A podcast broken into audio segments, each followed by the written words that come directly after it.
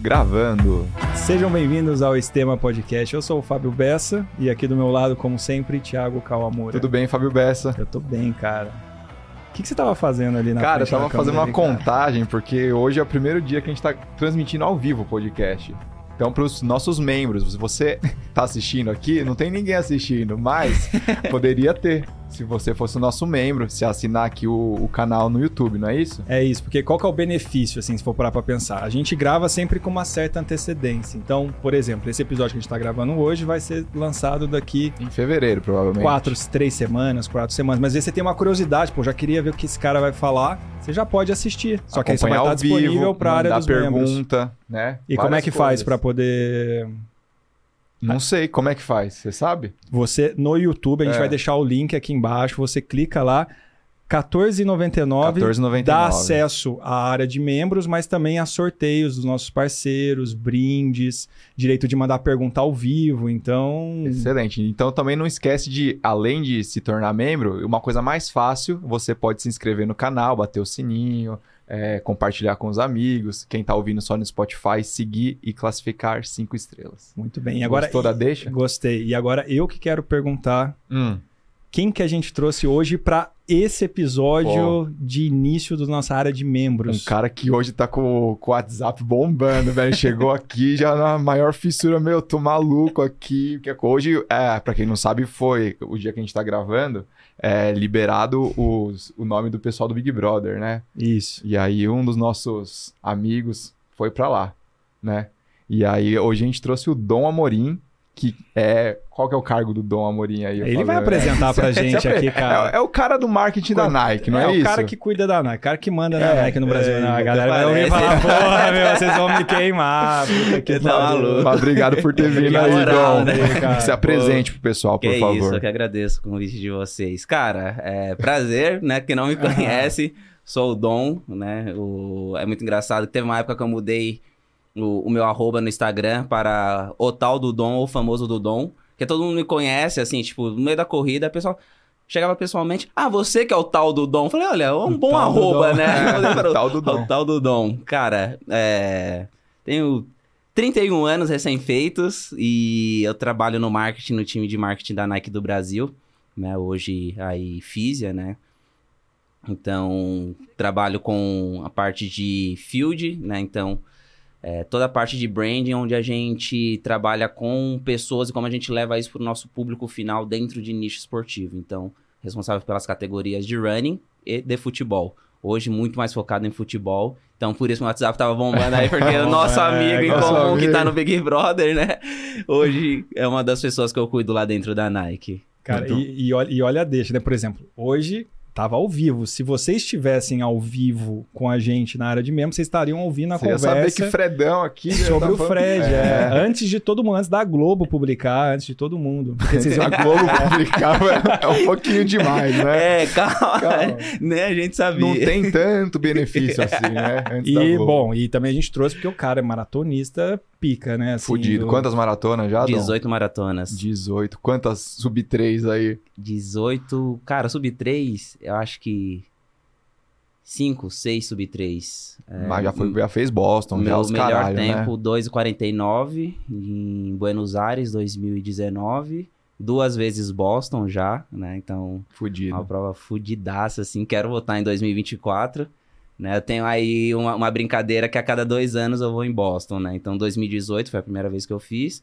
2020 eu ia fazer e veio a pandemia, né? Então acabou não, não rolando, mas eu fiz ela virtual. Ah, fez virtual. É, Boa. aí eu fiz ano passado, né? Fiz 2022. Aí, como eu não tinha o índice pra 23, vamos jogar pra 24 e a gente mantém essa brincadeira a cada dois anos aí.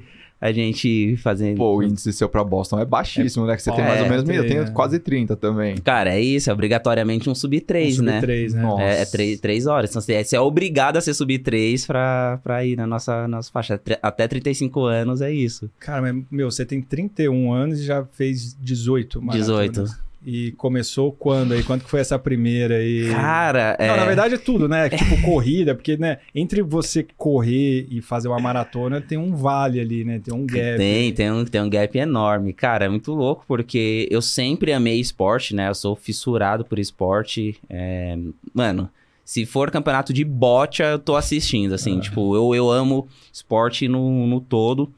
E eu estudei no SESI, né? Então, pô, o SESI aí, todo mundo sabe que é um lugar... Incentivador pra caramba, Puta, né? um puta incentiva- incentivador de esporte, né? E como eu fiz o ensino fundamental lá, era assim, cara, matéria obrigatória era português, matemática, inglês e educação física, assim. Era muito louco. E na parte da tarde no, no SESI tinha o que eles chamavam de escola de esporte, né? Então os alunos, eles podiam praticar todo o esporte que, que, que tinha ali de opção. Então, basquete, futebol, atletismo, handebol, tudo mais. E eu cheguei a fazer uma época é, atletismo, né? E aí eu curtia muito, né? Eu tinha aquela potência sendo criança, né? Velocidade e tudo mais. E quando eu saí do ensino médio, comecei a andar de... Do ensino fundamental, comecei a andar de skate. E aí deixei corrida de canto por muito tempo. E aí em 2012, eu fui pra Los Angeles, né? Que eu fui fazer intercâmbio. E pré ir pra Los Angeles, andando de skate, né? Inverno aqui no Brasil, skatista, cara, não aquece, não alonga, faz porra nenhuma, né? Joga o andando, skate né? no chão e sobe. É, nessa de jogar o skate no chão e vai, abriu um espacate absurdo, tive uma Ah, distensão muscular na, na, na coxa. Fiquei, mano, Lesão zoa, muscular. Cara, zoadaça assim. É, cara, rasgou, fez uma Coxa roxa. Mano, roxa, roxa, roxa, roxa. Aí quando fui fazer a fisioterapia, o cara falou assim, mano, aquece, faz alguma coisinha, né? Dá um trotezinho de cinco minutos, assim, só pro corpo ficar quente, né? Tudo mais. Aí beleza, aí nessa brincadeira de, tipo, fazer um trote pra aquecer Ah, pra andar de aí. skate, tá ligado? Veio um sub 3. Correu, mas- correu 21 quilômetros. É, tipo, o First Gump, né? Vou começar a correr aqui, não parou mais, não. Ah, Tipo, comecei, corridinha, pá, fui pra Los Angeles. Quando eu voltei, na época eu trabalhava na PwC. Peguei e falei assim, cara, acho que a PwC participava, sempre montava time no, na corrida de reve- revezamento do Pão de Açúcar. Falei assim, cara, tô correndo aqui pra aquecer, eu acho que eu consigo correr 5 km, não é mesmo? E aí voltei pra corrida nessa, né? Tipo, montamos um octeto na PwC. aham. E, tipo, juntando ali que eu tava aquecendo, fui correr, mas eu lembro que minha primeira prova de 5K, que foi essa do Pão de Açúcar, foi completamente traumatizante. Foi. Porra, cara, Por porque quê? assim, na minha cabeça eu tinha ainda aquilo do, do ensino fundamental, do tipo, o correr pra mim é dar um tiro de 400, me 400 metros e acabou. Aham. Já era, né? E aí, mais, ah, vou aquecer aqui, cinco minutinhos, pá, aquele trotezinho. Falei assim, ah, acho que correr 5 km deve dar isso. Meu, eu lembro que eu era o primeiro do time. Deu a largada ali no, no obelisco, ali no Ibira, né? Meu, eu saí correndo, eu dei um pau. um pau fudido, assim, correndo, falei, tô detonando. Hum. Aí eu só pensando, falei, meu, será que já tá acabando? E eu já tava com a corda no pescoço, né? Quando eu olho a placa, um, eu falei, meu Deus, Quem Ele nunca, né? Quem não tá ouvindo, tinha quem nem nunca, metade né? da prova. não tinha ainda. nem metade. Eu falei, tá no um ainda, eu já, já, eu já não tenho Aí gás. Aquele corre anda, corre anda. Nossa senhora, aí eu fiz Aquelas em pontadas aqui embaixo da costela. exatamente. Aí eu, meu- minha prim- primeira prova de 5K eu fiz em 37 minutos, Nossa. cara. Tipo, foi isso, eu gastei toda a energia no primeiro tiro. Eu falei, putz, fudeu, né? Esquece. Só que é engraçado, né? Que no, no- no sofrimento, peguei gosto de volta pra corrida. Aí busquei tudo isso de volta, isso foi em 2012. É... Eu falei assim, cara, legal esse negócio de corrida, né? Comecei a procurar. A prova do Pão de Açúcar era em setembro, mais ou menos. Agosto, setembro, era por aí. E comecei a pesquisar. Falei, pô, tem isso todo domingo, né? Ah. Que legal. Cara, comecei a ir atrás de prova pra prova. Eu lembro que, cara, eu tinha feito esses 5K em setembro. E no final do ano eu tava fazendo São Silvestre. Então eu passei de 5 Porra, pra 15, caralho. assim, em 3, 4 E meses. sozinho, procurou Sozinho, treinador, sozinho. uma coisa. Revista O2. Revista É O2. mesmo? Planilha da revista Pegando O2 as na dicas época, lá pegando e- dicas e. E como é que foi a São Silvestre lá? Aí não saiu no pau, aí já saiu... Não, não saiu. Você, você aprende, foi muito legal. Porque assim, eu sou palmeirense fanático, né? Palmeirense Puta vida. verde. Puta vida. Tudo bem. Palmeirense verde, né? E em 2012 foi quando o ano que o Marcos aposentou. Infelizmente foi o ano que o Palmeiras caiu também, né? E teve uma corrida especial do Palmeiras. Então era uma prova de 8K. Então foi a- segunda prova que eu fiz logo depois dessa do Pão de Açúcar. Então eu passei de 5 para 8. Né? Então foi- eu fiz 5, aí eu fiz 8, que era essa prova do Palmeiras. Fiz uma prova de 10 no centro de São Paulo, que era a prova de Natal que tinha da Pernambucanas. E aí eu fiz a São Aí Silvestre. uma semana depois fez. Exato. Caraca. Então, e aí era isso, eu era correndo todo dia, assim, não sei como não tinha um overtrain nessa É. época. É menino novo, É, né? jovem, Jovem, jovem, jovem. exato. Eu acho que eu tinha 10 anos atrás, né? Tipo, 20, é. 20, tinha É, 20, recupera cara. rápido. Então, Ia fazer 21, né? Então era isso, era, cara, correndo toda hora. Aí eu falei assim, caraca, que legal esse negócio de corrida. E, cara, eu apaixonei. E aí, degrau em E degrau. não treinava força, nada, Não não, tinha cuidado de nada. alimentação. Ó, Eu tenho uma foto dessa prova do Pão de Açúcar. Sabe aquele bichinho do, do Mibis que, que fica fumando, Sei. servindo café? Era eu, cara. Magrelaço, assim. ô. Mas o skate você parou e depois Então, da... aí eu continuei andando de skate e aí foi uma época que eu percebi que eu tinha que escolher as batalhas que eu, que eu queria lutar, né? Porque, cara, skate é um esporte que eu amo o- até hoje, acompanho e tudo mais. Quebrei o braço andando de skate, então tem uma cicatriz enorme aqui, o osso saiu aqui Caralho. que eu quebrei andando. é, E aí, cara, se torce muito o pé, muito skateada na canela, você erra a manobra, se machuca.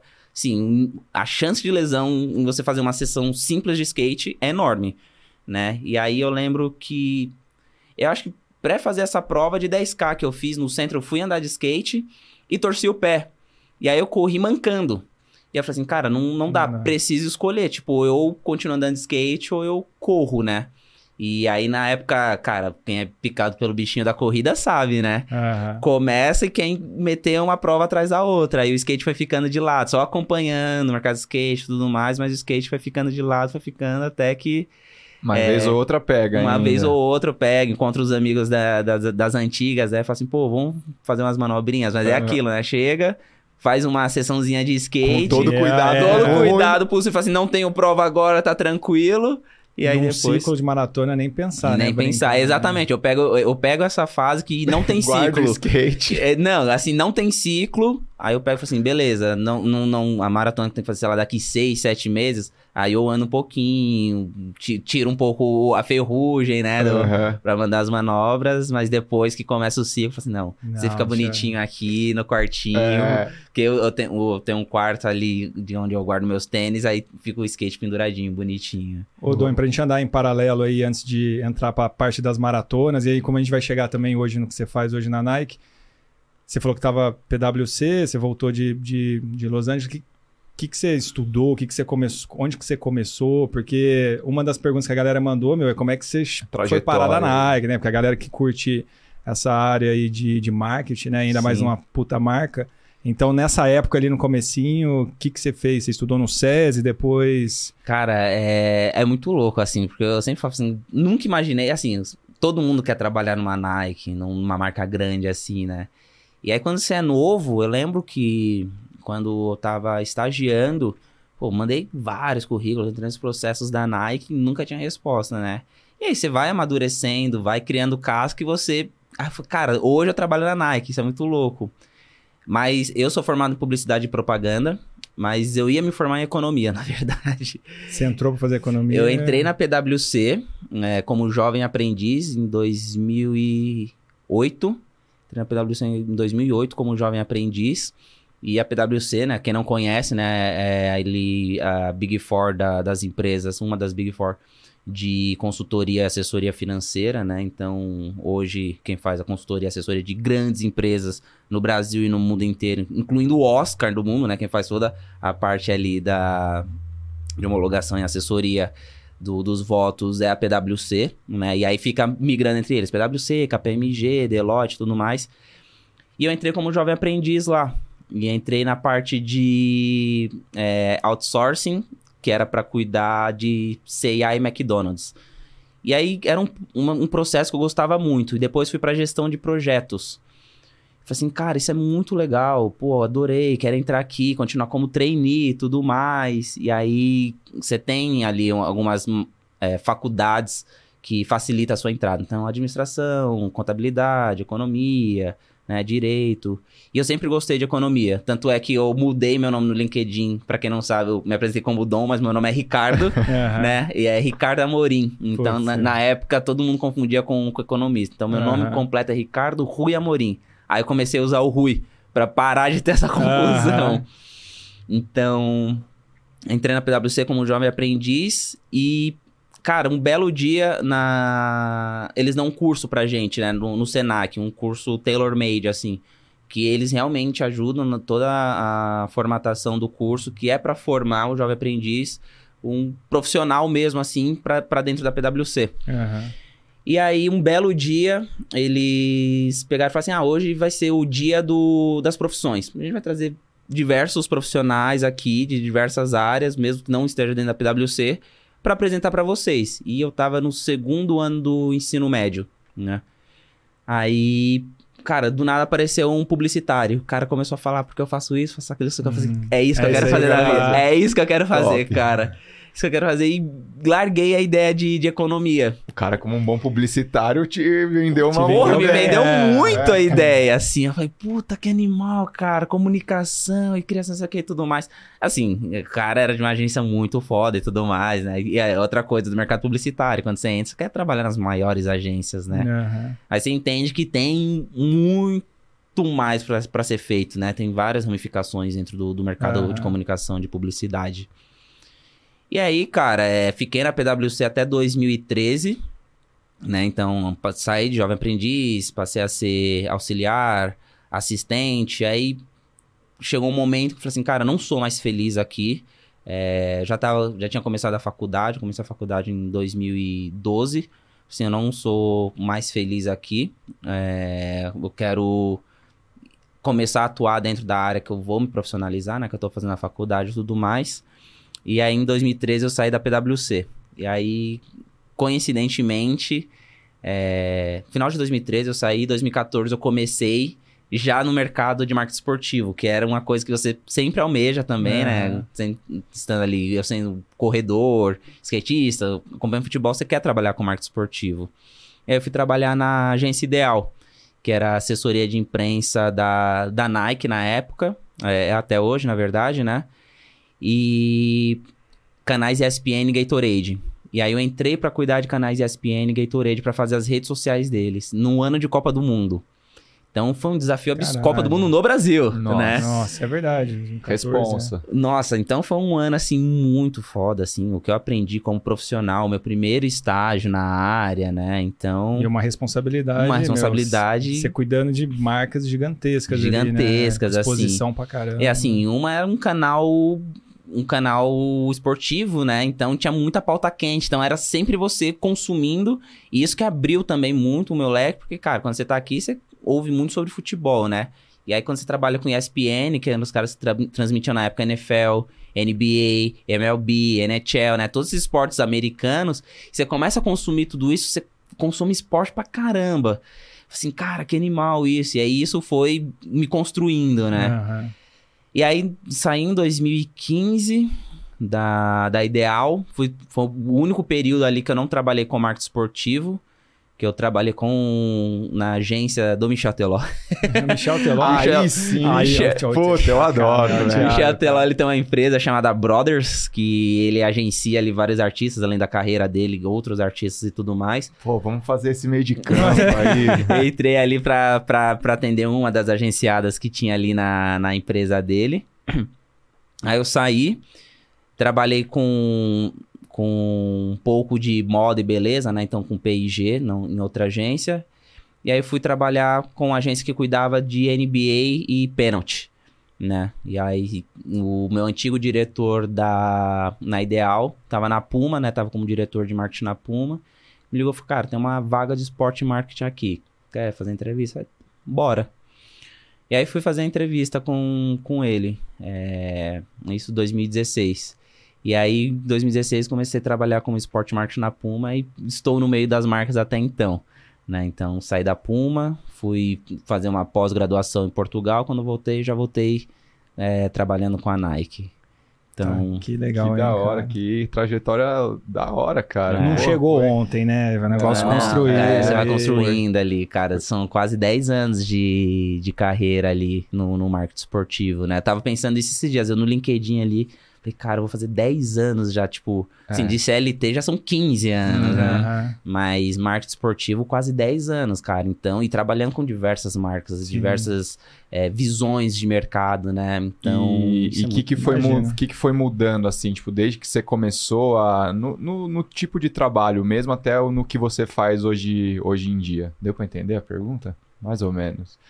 É no tipo de trabalho dele É, no- no ou no, seu- no marketing, seu tipo- não, nos- ou no marketing os dois, esportivo, na história dois. do marketing esportivo. Na verdade, né? os dois. Tipo, no seu tipo de trabalho. Você falou, ah, eu cuidava da- das redes sociais lá, da, Sim, da sim. Gatorade, ESPN e tal. E no que você faz hoje, assim, que você falou, ah, eu sou mais do, no field Hum, hoje em dia. cara, então, isso Agora, meu, agora ficou muito claro. Agora todo Cara, mundo entendeu. Mudou muito, assim, e é muito engraçado, porque, ah, que nem eu falei, quando você começa a fazer publicidade, não é? Você vai ser publicitário de uma agência ou cara criativo, isso. Não, cara, você tem vários caminhos pra seguir. E depois que você sai da faculdade, eu me formei em 2015. É, depois que você sai da faculdade, até quando você tá fazendo estágio e tudo mais, é o período onde você vai enxergar o que você faz de melhor, né? É, então você pode ser o cara criativo, você pode ser o cara do planejamento, você pode ser atendimento, você pode ser mídia, tem muitas coisas pra você trabalhar. E eu passei por todas essas áreas, inclusive, Uhum. né? Então eu já fui mídia, já fui social media. Na época 2014 nem existia o nome de social media. Nem existia. Tipo, eu lembro que em 2013, 2012, 2000 2013, o Instagram ainda era fechado só pra quem tinha Apple. Não tinha pro Android Caralho. na época, né? É, eu lembro porque quando eu tava em, em Los Angeles fazendo um intercâmbio, eu tinha um celular que ele era Android. E aí a galera, não, Instagram, Instagram, Instagram. E aí, tipo, porra, gringo tinha Apple, Ah, né? sim. Você, no Brasil você não tinha. Você falou, cara, não tô achando Eu aqui. assim, não tô achando. E aí eu lembro disso, né? Que o Instagram começou que era um- uma rede social só dentro do de, de iPhone. iPhone na época também funcionava no iPod, né? Tinha o iPod Touch lá, tudo, tudo Aham. mais. E aí eu falei assim, cara, é... então 2014 nem, nem a profissão social media existia, ainda, né? entendi. E então, pra você ver como o mercado, principalmente de comunicação, ele muda muito. Hoje, com o advento da tecnologia, tudo muda muito rápido, né? Tudo, é, as pessoas vão se adaptando ali pra conseguir. Todo dia muda. Todo, não, todo dia, né? Então, na época, eu lembro que a rede social que bombava na época era o. O Orkut. O Orkut tava morrendo, mas era o Facebook. Né? Então, em 2014, tinha É. aqueles eventos no Facebook. Sim. Durante a Copa, é, como o ESPN, a gente criou para os 64 jogos da Copa do Mundo eventos e eu era a pessoa que ficava colocando o lance a lance dentro, sabe quando você entra no, no Globo Sim. Esporte, nos canais. Minuto a minuto. Minuto a ali. minuto ali. Eu era essa pessoa que ficava Nossa. colocando, cara, jogo por jogo. Então, eu assisti todos os jogos. Tinha uns jogos assim que, claro, a gente sabe qual é a Copa do Mundo, sei lá, nem lembro direito, mas era a Argélia e Nigéria, assim, tipo, uma seleção, você sabe que o jogo vai ser muito ruim Sim. e você tá lá trabalhando, cara, era isso, tá ligado? E então eu passei por parte de mídia, né? Fazer mídia paga. É, na época que começou a bombar muito public post, então você ia atrás de, da, da- das blogueiras, dos blogueiros e tudo mais, como marca, né? Então foi a época que eu trabalhei com a P&G, que era exatamente pra isso, né? Então a gente contratava muito dessas pessoas que tinham esses grandes blogs, né? Pra fazer public post. É, Rola umas, tipo, umas frustrações, assim, tipo, sei lá, eu imagino, tá de bastidor, né? Porque vocês cuidam dos bastidores ali, como é que é as, enfim, as, os artistas ou as influencers ah, se comunicam ali. Então, às vezes você tem uma impressão de fora ali, de longe, aí quando você começa a se aproximar, às vezes rola umas, é, sei lá, decepções, fala, puta, meu, isso não Pessoais. era muito o que eu achava, assim, Cara, não precisa, assim, enfim, não precisa falar nomes aí, Não, mas se quiser mas- falar nomes, aí... O Brasil gosta. É, né? É, aquele meme, né? Fofoca, aceita. É, cara, sempre Não, tem, geral. né? Então, na, naquela época, nessa época, né? Então, que eu, que eu cuidava muito disso, foi onde eu acabei trabalhando muito a questão de relacionamento, né? Trabalhar o relacionamento interpessoal ali, né? Então, que me ajudou muito também para ser esporte marketing. Porque, para quem não sabe, né, a profissão de esporte marketing é a pessoa que cuida de federações, de atletas, é, de times, de tudo mais, né? Então, dentro das marcas, você tem essa área que é chamada de Sports Market, que é dedicada para isso. Então, para atleta profissional, é área de Sport Marketing, para um, pra um clube. Então, lá dentro da Nike, por exemplo, a gente tem o Corinthians, É, Graças a tem, Deus. tem o- um time de Sport Market que cuida de tudo, toda a construção com o Corinthians, né? Além, claro, o resto do time, mas você tem um time específico para isso, se chama Sport Market. E na época eu era Sport Market na Puma, que cuidava de jogadores. Então eu era a pessoa responsável a é, entrar em contato com um empresário, com um olheiro, Uhum. é, tá sempre de olho no mercado da bola para saber quem eu poderia levar pra marca, né? Então isso me ajudou muito. Na época que eu trabalhei ali é, com no- nesses bastidores, né, com blogueiras e tudo mais, foi onde eu consegui trabalhar muito também em questão de relacionamentos, negociações e tudo mais.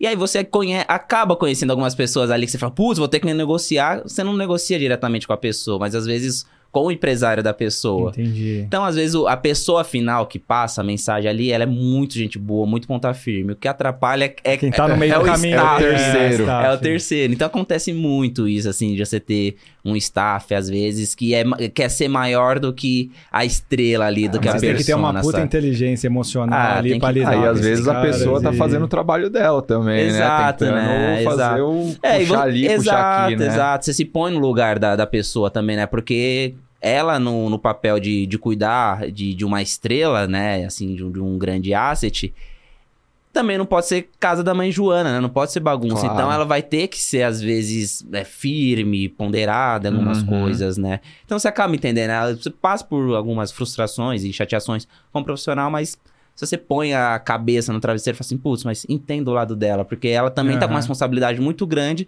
que ela tem que cuidar da imagem dessa pessoa, né? Uhum. Então. É, mas maturidade, né? Quando eu era um moleque de 23, 24 anos, eu não tinha essa cabeça. Hoje, Hoje você já hoje olha- você já tem, Pô, só tava exato. pensando, a gente precisa de um cara desse no sistema, velho. O Precisa, cara, o cara cara. conhece desde as profundidades lá do... Venture Captures de plantão, a galera que tá ouvindo, que tem muita grana, então não tem onde gastar, gasta na gente, cara. O salário anual desses caras é alto, É, meu. pô, tem o cara que- conhece tudo aí. A gente só precisa de um cara desse por uns três anos. É isso. É, paga, o salário do Dom de três anos aí, tá tudo A certo. gente negocia um projetinho, fechado O ali. Alexandre Matos do, do Estema agora. podia ser, pô, podia ter um, um cara desse. E, e em relação ao, ao marketing em si, é, como que foi essa, essa mudança também? Tipo, a gente tava falando um pouquinho da, de rede social, agora, tipo, todo dia tem alguma coisa nova. Como que você sentiu isso na, na pele também? Cara, é, você começa a entender que tudo faz parte hoje de, de comunicação, né? Então. É, e, é, e é muito engraçado, que eu lembro que, por exemplo, no meio da pandemia, teve. Nasceram vários, várias redes sociais que morreram também na mesma velocidade, né? Como é que era aquela de, de áudio lá De áudio, era essa que eu tava tentando lembrar. É, É... puta, não lembro o nome. Mas a galera Mas, sabe exato, qual que a gente tá exato. falando. Cara, me deu branco também. Então- House, não é? Como é que sei lá? Cara, era Enfim, alguma coisa Daqui a assim. pouco a gente lembra. E aí, quando você trabalha com, com marketing de comunicação, você sempre tem que ter esse cuidado, né? Tipo, a gente vai entrar em tal lugar pelo hype ou a gente espera isso se consolidar? Porque é isso, né? Tipo, às vezes você entra lá, você move uma força de, um, de uma equipe, de um time, de um profissional pra se dedicar àquilo e às vezes não vai. Então você tem que também, é como, sei lá, às vezes um investimento, né? Você pega, compra o olho, olha e fala assim...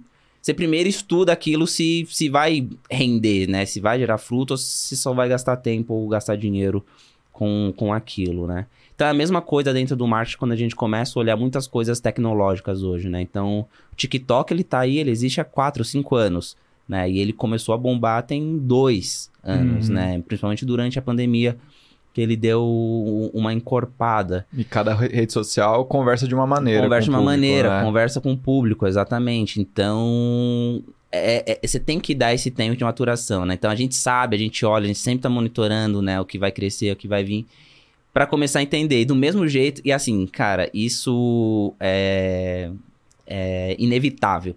Toda vez que nasce uma grande rede social, alguma outra que anteriormente era grande morre. Uhum. Então, trazendo exemplo que a gente tá falando, que na época o Orkut estava morrendo e em alta tava o Facebook, né? Então, hoje a gente tem o, o Instagram, TikTok gigantesco e o Facebook tá de lado, Sim. né? Hoje, pouquíssimas marcas usam o Facebook como Aham. um, um meio de comunicação, né? É, depende muito do público.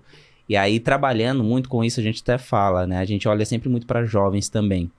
É, e a, e a principal, quando você. Eu, né, era jovem ali, a principal é, norte que dá é quando a pessoa fala assim: eu não estou numa rede social onde meu pai tá, ou minha mãe tá, né? Onde os É. meus pais estão.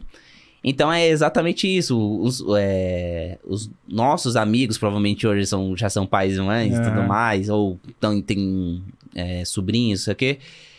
Eles estão no Facebook. E essa criançada não quer estar no Facebook, né? Esses adolescentes. Então eles estão hoje no- parcialmente no Instagram e muito no TikTok.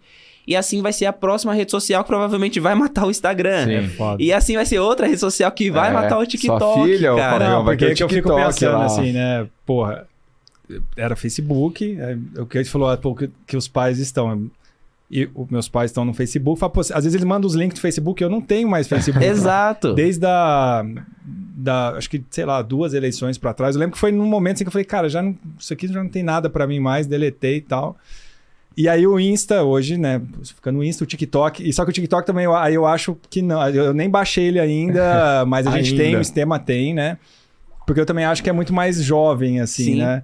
Então eu fico ali no, no Instagram, mas daí eu também já vejo um movimento da galera que tava no Facebook lá, pai, mãe, te amo, indo pro, Indo pro, pro- fe- pro pro Instagram. Instagram. Falo, meu, já tá começando a virar. Exatamente. Então vai acontecendo essa, essa migração, É. né? Então a galera que, que, tá no, que tá saindo do Facebook indo pro, pro Instagram, logo menos, hoje você já vai ver um- uma geração que ela não vai ter o Instagram, ela vai estar muito focada no TikTok, provavelmente alguma outra rede social que vai chegar, né? Eu você acho tem que que estar pensando lá e na frente. Exatamente. Então a gente sempre tá olhando ali. Falando em redes sociais, eu acho que a única que perpetuou aí que tá e que tem todo mundo hoje é o Twitter, né? É, mas fora isso, todas as outras redes, uma acaba matando a outra. Então isso muda muito também a forma como você se comunica. Uhum. E muda até mude de marca, né? Muda até como a marca se posiciona. Com certeza. E a questão das redes sociais, principalmente o Instagram, né? é, ela mudou como. é, não só a marca, mas com as pessoas, né? As celebridades, elas. Aquele pedestal, né? Então, da nossa época, principalmente, né? Uma grande artista, grande celebridade era quem tava no cinema, quem aparecia na TV Sim. e tudo mais, né? Hoje você tem essas pessoas, mas nascendo de, de um YouTube, nascendo de um Instagram, nascendo de um TikTok, né? Fala assim, pô, essa, essa pessoa é famosa porque ela é TikToker, né? E é super ok, né? Então são, são novas construções, novos lugares onde estão nascendo... Aí você vê outras coisas também, né? Antigamente você não via, sei lá, o dia a dia da pessoa ali, né? Exato. Hoje em dia você sabe o que o cara tá fazendo, o cara tá comendo. Ex- onde ela tá, o que exato. frequenta. Então, isso é o que a gente fala, tirou é, a- é, essas celebridades do pedestal, né? Do lugar inatingível. Uhum. E a mesma coisa para marcas, né? Então as marcas elas acabaram sendo mais é, acessíveis, né? Ouvidas pelo público final. Então hoje quando alguém está insatisfeito com alguma marca, alguma coisa, ela entra no Instagram dela e deixa milhares de comentários.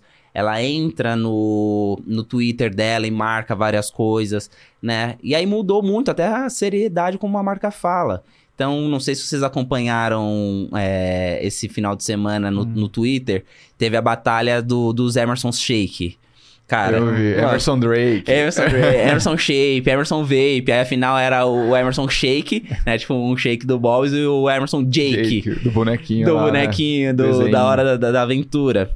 E aí você via as marcas interagindo ali com um humor absurdo que você não pensava que, cara, o Brasileirão, uma Sport TV, uma Globo, né, interagindo ali com um tom cômico. Você fala assim, cara, é uma marca por trás ali, né? É. Então, Mas eles querem estar no hype também, Querem assim, estar né? no hype. Então é isso que eu, que eu- que eu- tentando dizer que muda até o mood, né? Como uma marca se posiciona. Ela deixa de ser uma coisa séria, inatingível, pra ser uma coisa engraçada e falar assim, cara, é, você como consumidor final, como pessoa, você pode chegar a nós, né? Você pode falar comigo. Ah, assim. agora com o Big Brother você vai ver, cara. Nossa senhora, o que vai ter as marcas, o- tipo, todo mundo usando, ali o que estiver Usando, acontecendo total, no momento. total. Mas deve, ser, mas deve ser uma decisão. Assim, eu acho que hoje menos, mas deve ser uma decisão meio foda, né? Tipo, de da marca, né? Pô, vou seguir fazendo um conservador que dá certo ou vou arriscar ali fazer um negócio muito inovador ali? Que deve- eu imagino uma marca grande, com uma exposição grande, deve, deve ter essas conversas ali, meu, vamos seguir isso aqui ou vamos arriscar fazer uma coisa Cara, inovadora, mega sempre tem, você sempre tem que ser inovador, né? Assim, é...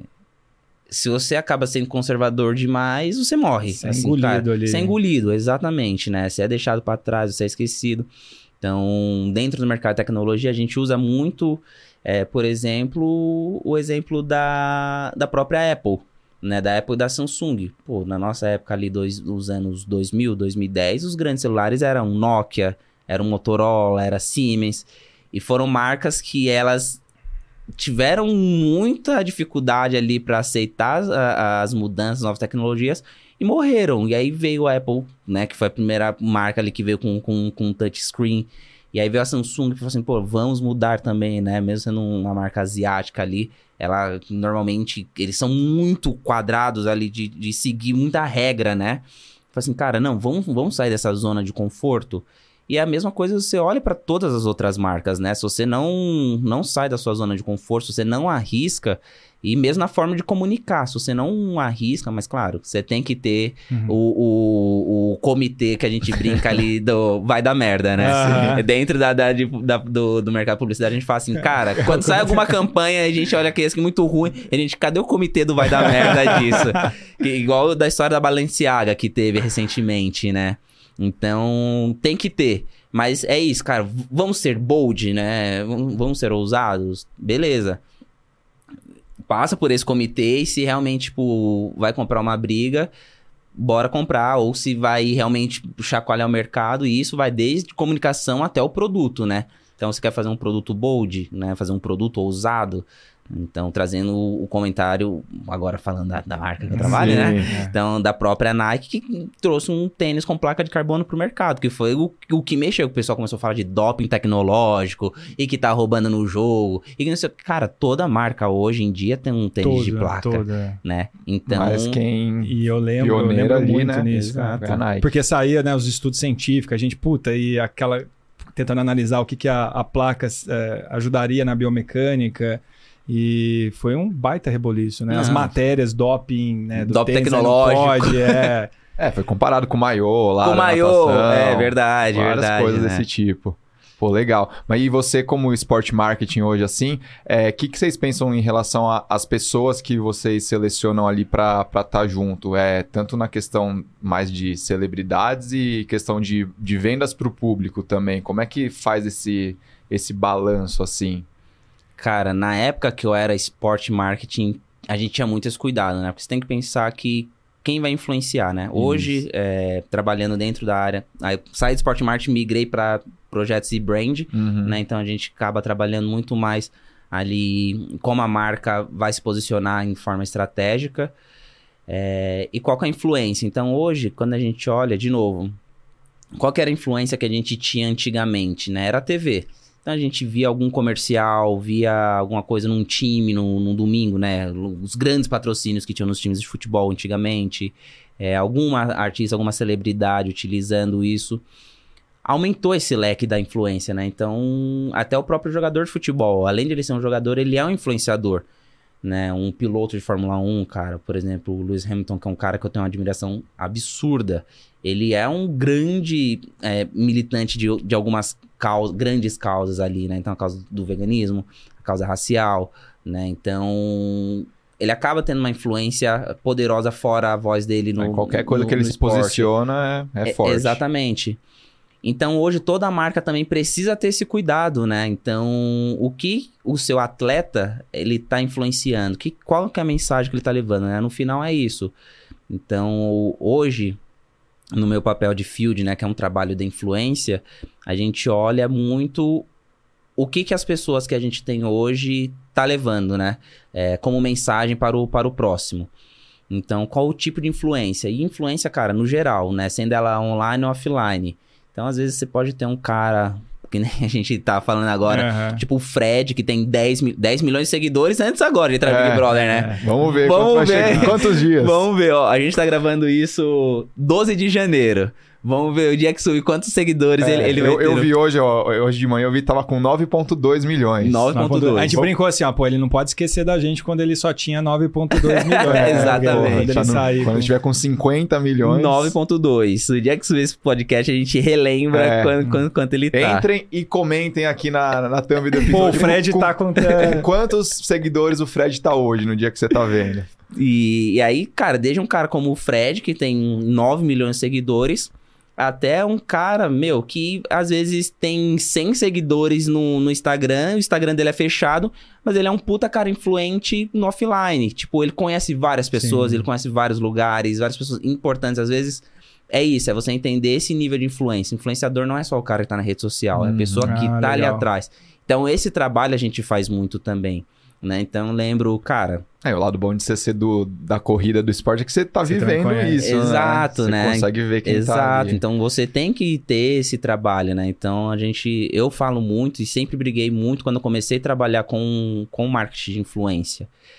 Os números eles mentem muito, né? Principalmente numa época onde as redes sociais, é, antigamente, hoje também provavelmente, né? Você compra seguidor, você compra like, você compra um monte de coisa que engana relatório. Né? Eu quero ver de fato ali, né? Então, o, o- qual é a influência dessa pessoa? né? Quais portas, é, quais são as portas que ela vai abrir, né? Uhum. O que que eu, o- ela chega até onde eu quero chegar, né? A mensagem que eu vou passar para ela como marca, ela vai influenciar é, quais pessoas, né? Onde vai chegar essa mensagem? Então a gente tem todo esse cuidado, a gente tem todo esse estudo, todo esse trabalho. E isso é incrível, porque você realmente vai trabalhar em vários lugares, vai trabalhar de novo, desde do cara grandão até o cara pequenininho. Então isso é, é- é o marketing de influência. Então a gente vai fazer sempre esse estudo. Legal. Muito bom. Muito e, bom. vamos voltar lá para São O Silvestre, agora, né? caralho. Meu, tipo, o cara fez 380 maratonas antes dos 40 anos. É, e aí a gente foi fazer um paralelo com a carreira, a gente chegou até aqui. Ah, mas foi bom, gostei. Foi É que bom. a gente vai se, vai se interessando pelo papo, né? Não, pior que é mesmo. E, bom, e aí, pô, acabou a, a, A São Silvestre lá. Silvestre. Como é que foi dali até a, a sequência aí da primeira maratona? Quando deu um clique assim, Falou, de, não, vou porra, fazer maratona 42, porque é uma decisão, né? Ele... Cara, ó, ó, é, pra vocês verem como as coisas. é muito- foi muito legal, porque, tipo, contou essa história aqui do profissional, beleza, vamos contar com o corredor. E as coisas vão começar a se cruzar. Sabe, Aham. tipo, o filme, quando começa a ter duas Aham. timelines e começa a cruzar? Inclusive, eu sou muito fã do Christopher Nolan. E me lembrou Memento, que é um filme dele que acontece em duas timelines. Não sei se vocês já assistiram. Não. Em português, o nome é Amnésia. Então, o filme ele é cortado em várias partes, e aí tem um trecho que ele é preto e branco e um trecho é colorido. Aí acaba, aí outro trecho preto e branco, é trecho colorido. Aí tem uma hora que o trecho preto e branco começa a ficar colorido e a história começa a fazer sentido. Mano, esse filme é muito bom, eu recomendo todo mundo assistir. vamos assistir. É um filme Fica de dica aí. 1999, mas ele é muito bom, ele é muito bom, assim. Então, mais ou menos isso vai, Não, vai deu, acontecer. von- deu vontade de assistir, Deu cara. vontade de assistir. é. É, ele é muito bom. É, 2013, beleza, eu saí, de, saí da, da PWC, 2012 corri 15K. Em 2013 ainda tava na PWC. E como eu trabalhava na área de gestão de projetos, né, tinha um, um senhor lá, eu sempre falo dele em todos os lugares, que ele foi ali o clique para começar a ir para longas distâncias, que é o, o Eduardo, né. E aí começou o ano em 2013, falei assim, cara, acho que eu vou fazer uma prova por mês. Terminar o ano com 12 provas, né? Então eu lembro que eu fiz aquele circuito do Sol, que é a primeira prova que tem da, da O2 no, no começo do ano. Aí eu assinei a O2 para ter direito a todos os circuitos das, das estações. É, cara, e comecei a me inscrever, claramente eu, eu passei esse número. Eu terminei a prova, o ano com quase 20 provas, 2013. Caralho. Porque você vai se empolgando, né? Aí eu peguei e falei assim, cara, comecei a treinar, tava correndo ali. E aí o Eduardo um dia ele falou assim, cara, você que tá correndo muito aí tudo mais, né? Eu trabalhava na PWC, ficava ali na Francisco Matarazzo. E o Parque da Água Branca fica ali perto do final da avenida, né? Então eu saía da PWC, deixava as coisas e até o Parque da Água Branca, treinava. Né? O dia que eu não tinha que ir pra faculdade, que tem. Eu estudei na IMB, um dia que a matéria era online, então você não precisava ir pra faculdade. Aí ele falou assim, cara, tô vendo que você tá saindo pra correr, posso com você? E assim, era um senhor assim mesmo já, tipo, sei lá, já tinha quase 60 Tiozão. anos, tiozão, tiozão. Eu falei assim, porra, vamos. Meu, assim, eu, sei lá, na época eu corria 4,50, 4,45, e ele seguindo aqui comigo. Uhum. Eu falei, porra, que animal. Aí ele começou a falar, ele, meu, corre muito tempo, sei o quê. Normalmente, tipo, tem aquela festa da PWC do, da Corrida do Pão de Açúcar, mas é a galera que corre uma vez e esquece. Falei assim, não, eu corro há não sei quanto tempo, sei o quê, meu sonho é fazer uma meia maratona. Eu nunca fiz uma meia maratona. Vamos fazer uma meia maratona? Eu falei, porra, Eduardo, nunca... Eu acabei de começar a correr, isso? cara. Correr meia maratona, 21 quilômetros, que isso? Ele, não, tem uma prova que acontece em julho que é a Golden Four. Né? Que era a antiga Golden Four lá Da da, ASICS, da né? ASICS e tudo mais. Ele, não, tem top 100, não sei o quê, tem medalha, não sei o quê. E aí eu comecei a entrar, entrar na pira. Falei, mano, vou fazer 21k com o Edu. Bora, Edu, bora, bora, bora, não sei o quê. É assim, ele era um senhor, tudo mais, e ele se lesionou no meio do caminho. Ele, pô, não vou conseguir correr, tô com um problema nas costas, tá dor, não sei o quê. Mas eu quero muito que, que você faça essa prova. A gente tá- tava treinando junto tudo mais. Falei, porra, que foda, vou fazer a prova. E em- dentro desse ano, 2013, em julho, eu fiz a minha primeira meia, né? Então, olha só, em um ano eu passei do zero, Zero. pra, pra 21 Não façam não isso em façam isso, era isso. Crianças, não Por favor, não façam isso, né? Então, é, fiz essa prova. É, e aí tem uma coisa que eu, que eu lembrei também que. É, é porque é um capítulo que eu, eu esqueci completamente também da, da minha cabeça. Mas eu já tinha corrido uma provinha é, também do Pão de Açúcar de última hora, mas essa prova tinha sido pipoca, em 2011. Só que eu não completei, tipo, eu só fui com uma amiga. Eu falei assim: ah, beleza, você quer corri com ela. E Entrou nunca mais. no trajeto Entrei ali. no trajeto e nunca mais fui. E aí foi uma. Também numa época do, do Pão de Açúcar, né? Só que em 2012 eu lembro muito porque foi quando eu- foi toda a história, tipo, aquecer e aí começar a correr de fato, assim, porra, vou correr aqui. E aí eu falei assim: ah, beleza, vamos. vamos fui lá, fiz a minha- a Golden Four. Minha meta era fazer minha primeira meia em 1 hora e 45. E eu fiz em 1 hora e 35. Ah, Primeira, cu, velho. velho. Pelo amor de Aí, Deus. cara, eu, eu fiquei muito feliz, porque na época que, você- que você vai fazer a retirada do, do kit, ela tem um. Na época, você pe- pegava a camisa do kit, ia num balcão e colocava Eu sou Paranã, tipo, o seu tempo, né? Eu sou uma hora e não sei quanto. Ah, e eu tá. tinha essa camisa até pouco tempo atrás, que tinha lá, Eu sou uma hora e 45, que era o tempo que eu queria fazer. Aham. E eu fiz 10 minutos abaixo, né? Eu fiquei feliz para um caramba. Falei assim, meu, que foda. Uma hora e 35. Que demais, sei o quê. Cara, o que eu pastei pra baixar dessa uma hora e 35 durante anos, né? Que tipo, ali foi seu Ali começo, já foi o né? é. é, exato, né? E aí eu falei assim, porra, que foda. E, e aí, beleza, passei 2013, eu ainda corri mais uma meia maratona acompanhando um amigo também, que foi a Atenas, no final do ano, um calor infernal, absurdo. E aí, 2014, quando começou, quando entrei na Ideal, né, pra trabalhar com, com Gatorade, é, a gente começou a colher várias pautas para diversos parceiros que Gatorade tinha na época, né? Então a gente foi até o Corinthians, até o Palmeiras, até o Santos, até clubes de futebol. Falei assim, cara, vamos falar sobre esporte e sobre corrida. Aí passaram uma lista de assessorias que a gente tinha que entrevistar. E aí entre elas estava a MPR. Aí eu- liguei pro Marcos Paulo e falei assim: Ah, então, sou estagiário aqui de Gatorade, né? Redes sociais, a gente quer criar um- uns conteúdos, né? Com dicas esportivas que a gente vai subir no Instagram, Twitter, tudo mais de. Gatorade. E a gente quer te ouvir. É... Ah, pode marcar, vem aqui. Na época o escritório MPR era ali no Eldorado. Ali né? do lado da Bodytech. da. Bodytech. E aí eu fui até lá, entrevistando aqui o Marcos Paulo e tudo mais. Aí ele, você corre! Aquele jeito do Marcos Paulo, né? Aí eu, pô, corri ano passado, fiz 21k e tudo Vem mais. correr com a gente. Cara, meteu assim? essa, meteu essa. Ele Falei assim, é assim, velho. Vem fazer um treino aqui com a gente. Aí, cara, eu, assim, eu era aquele corredor é, completamente despreparado, sabe? Uma bermuda que era até aí, a- abaixo do joelho, assim, camisetona, assim, zero performance. Eu, eu só queria, tipo, correr na diversão. E pra mim não tinha esse negócio de horário de você chegar cedo na assessoria, pô. 8 horas da manhã, a assessoria já tá saindo do parque. Sim. É. Eu cheguei 15 pras 8. Aí na É. época meu treinador era o Caio, ele ficou puto comigo, Caio. né? Que eu tinha que fazer o. Caio Loucura. Caio Loucura. É. Beijão, Caio. É, eu tinha que fazer o teste de 3 mil, né? Pra saber como que eu Sim. tava, qual era o meu condicionamento na época. E aí eu fiz e tudo mais. O Caio me acompanha de bicicleta.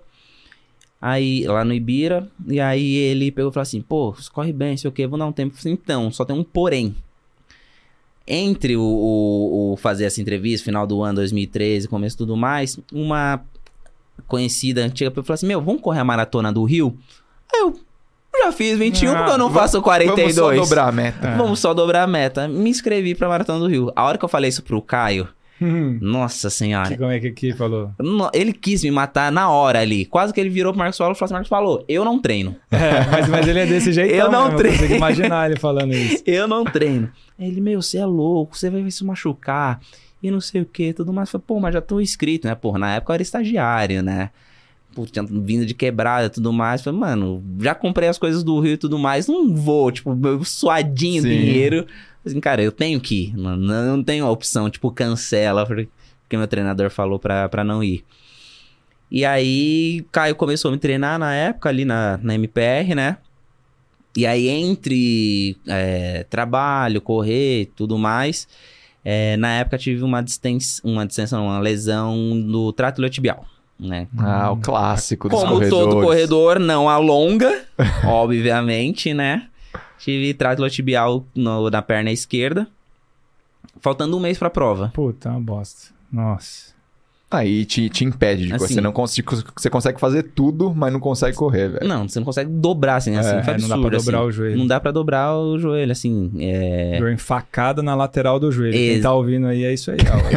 E- exatamente, era, era exatamente essa sensação Você que eu... corredor que eu que, ia- nunca teve, um dia você vai ter. Adendo, coincidentemente, tipo, a primeira meia que eu fiz foi uma Golden Run lá atrás com o Caio, que o Caio, que na época eu treinava com o Marcos Paulo também, foi ele que levou a primeira pra primeira meia. Ele deve estar ouvindo isso com, falando, porra, tem vergonha de ter treinado isso. e ele era SPV, ele me olhava assim, ele pegava assim na, na banha. Na assim, banha, é "Ah, sim. Porra, que é isso aqui, cara? Você tomava um susto, meu, que você tá Cê- pegando a minha cê- barriga. Você chega porra." assim, ó, você tava quieto, parado assim, ele chegava e fala assim, porra. o, o cara, basicamente, qual que é o nome daquela. Do, Adipômetro. o adipômetro. É, ele é o adipômetro, é. humano, que ele chegava assim. Pegava. Falava assim, você tá com 8% aí, porra, tem que ir pra 7. É o Caio. E pegou minha banda também na primeira, Puta primeira meia. Eu é não dobrava Ou seja, era o Caio, brincadeira, É, Caio. o cara, eu falei, porra, Caio, você tá muito volume. Ele fala, não, você não treina, né, direito, né? Só queria correr, né? Não fazia fortalecimento. Era exatamente nada. isso, não fazia Uma nada. cagada, é. Ah, bom, voltando pro Rio, um mês antes, aí, banda não, um travou. an- não, travou. E na época, como eu estudei na Embi Morumbi, os alunos têm direito à academia lá, né? Então, e qualquer aluno, tipo, não, não necessariamente só os que fazem educação física. E aí eu comecei a fazer o fortalecimento nessa época também, né? Então foi onde eu comecei também a ganhar massa, né? Deixei de ser aquele bichinho do MIB, Uhum. Ah, magrelaço. É... E aí, faltando um mês, né? Meio de Copa do Mundo, tudo mais. Lembro que fui fazer um, um treino um dia no Ibira, cheguei, treinei. Aí o Caio pegou e falou assim: Ah, Dom, vai, faz. lá", Nem lembro, era algum treino de tiro. Vai lá e faz o treino tal. Meu, dei tipo, sei lá, no primeiro tiro eu falei, Caio, tô com uma dor no joelho. Ih! Aí eu falei, hum. Falou e. e... Aí ele, que dor é essa? Falei assim, assim, assim, assado. Ele, mano, senta aí, mete o gelo e amanhã você tenta de novo. O amanhã você tenta de novo não rolou. aí eu tentei amanhã você tenta de novo não rolou. Falei, Caio, fudeu. Não dá, sei o que. Ele, ah, é... vai no ortopedista e pede pra fazer alguns exames. Na hora que cheguei lá, o cara falou assim, mano, é banda. Falei, caraca, que merda. Ele falou assim, ah, é...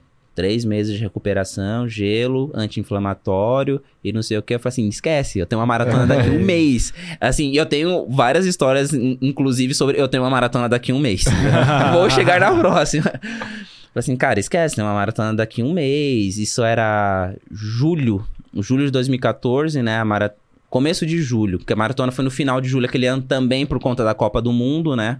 Então, Rio de Janeiro não, não, não, podia receber a prova. Normalmente é em maio, junho, né? A Uhum. maratona do Rio. Esse ano foi pra final de, de julho.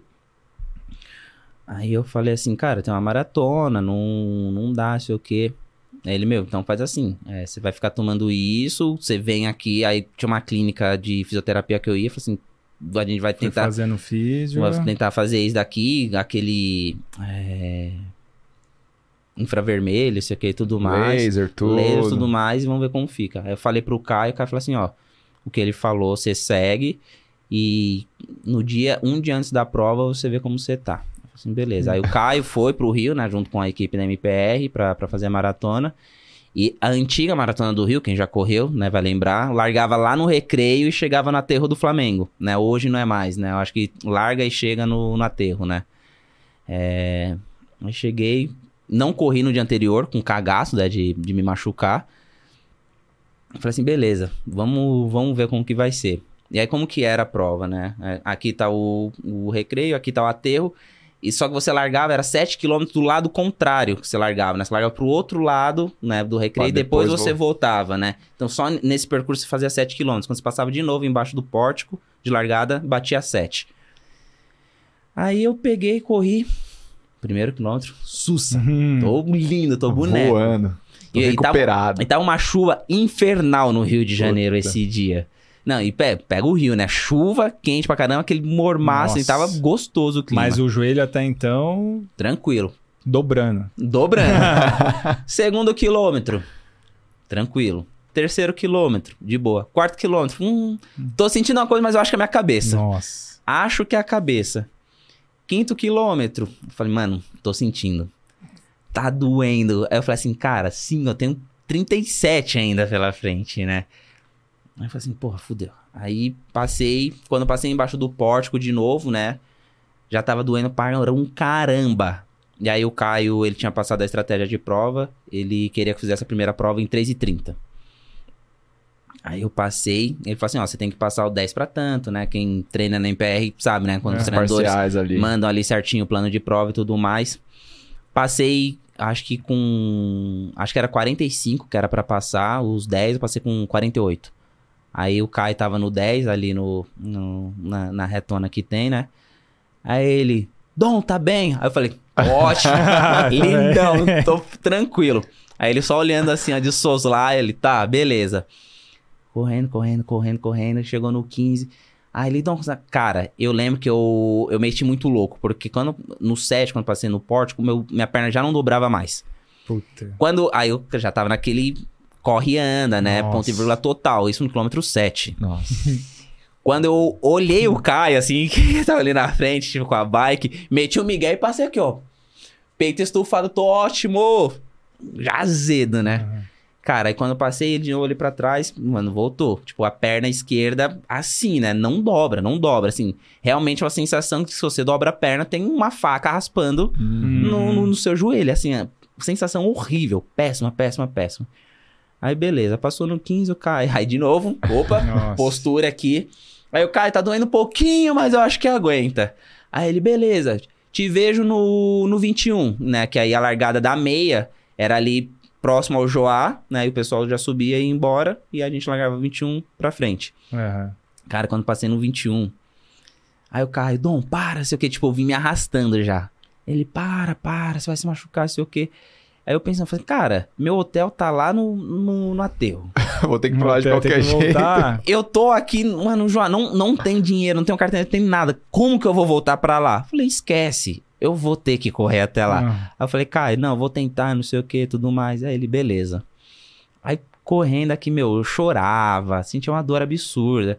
E aí você faz a, a- o, o, o balãozinho, né? Sobe o Joá, desce o Joá, entra ali na. Cara, eu sei muito pouco do Rio, sem- sempre esqueço. Tipo, já fui muito pra lá, mas eu esqueço Ah. o nome do- da- das localidades. É, pouco antes de você subir ali pro, pro Vidigal, né? E aí, passando a reta ali, acho que já era quilômetro 25, 27, alguma coisa assim. E eu chorando, mano, eu lembro que. Mano, cena de filme dramático. A chuva caindo, eu chorando. Não aguento mais. Que dor. Aí passa o carro de bicicleta. Eu nunca vou esquecer essa cena. Seu filho da puta, eu só quero te ver no final. Cara. Eu só quero te ver no final. Agora você vai acabar isso aí. Agora vai acabar. Mano, depois que ele passou por mim, falou assim: beleza. Beleza.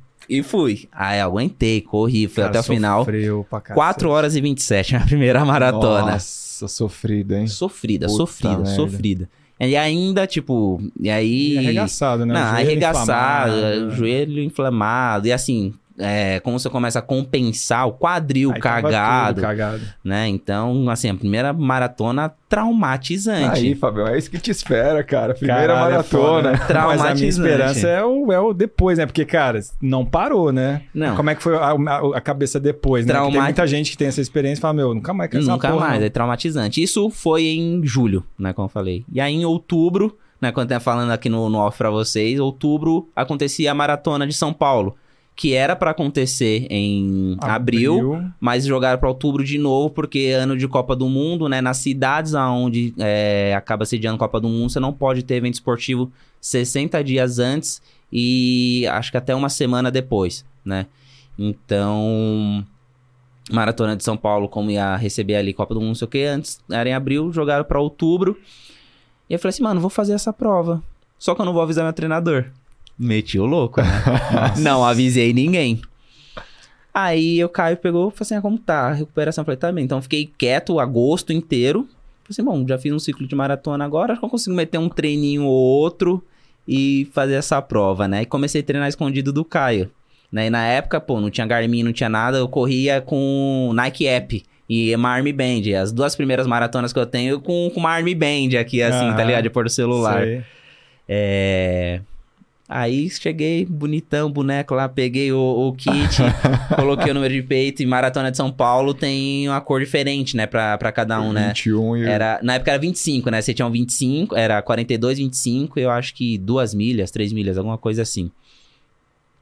E era um percurso completamente maluco. É, você largava do Ibira, ia pro Ibira, entrava na USP, ia na Politécnica, voltava. Quando você voltava, você subia ali a. a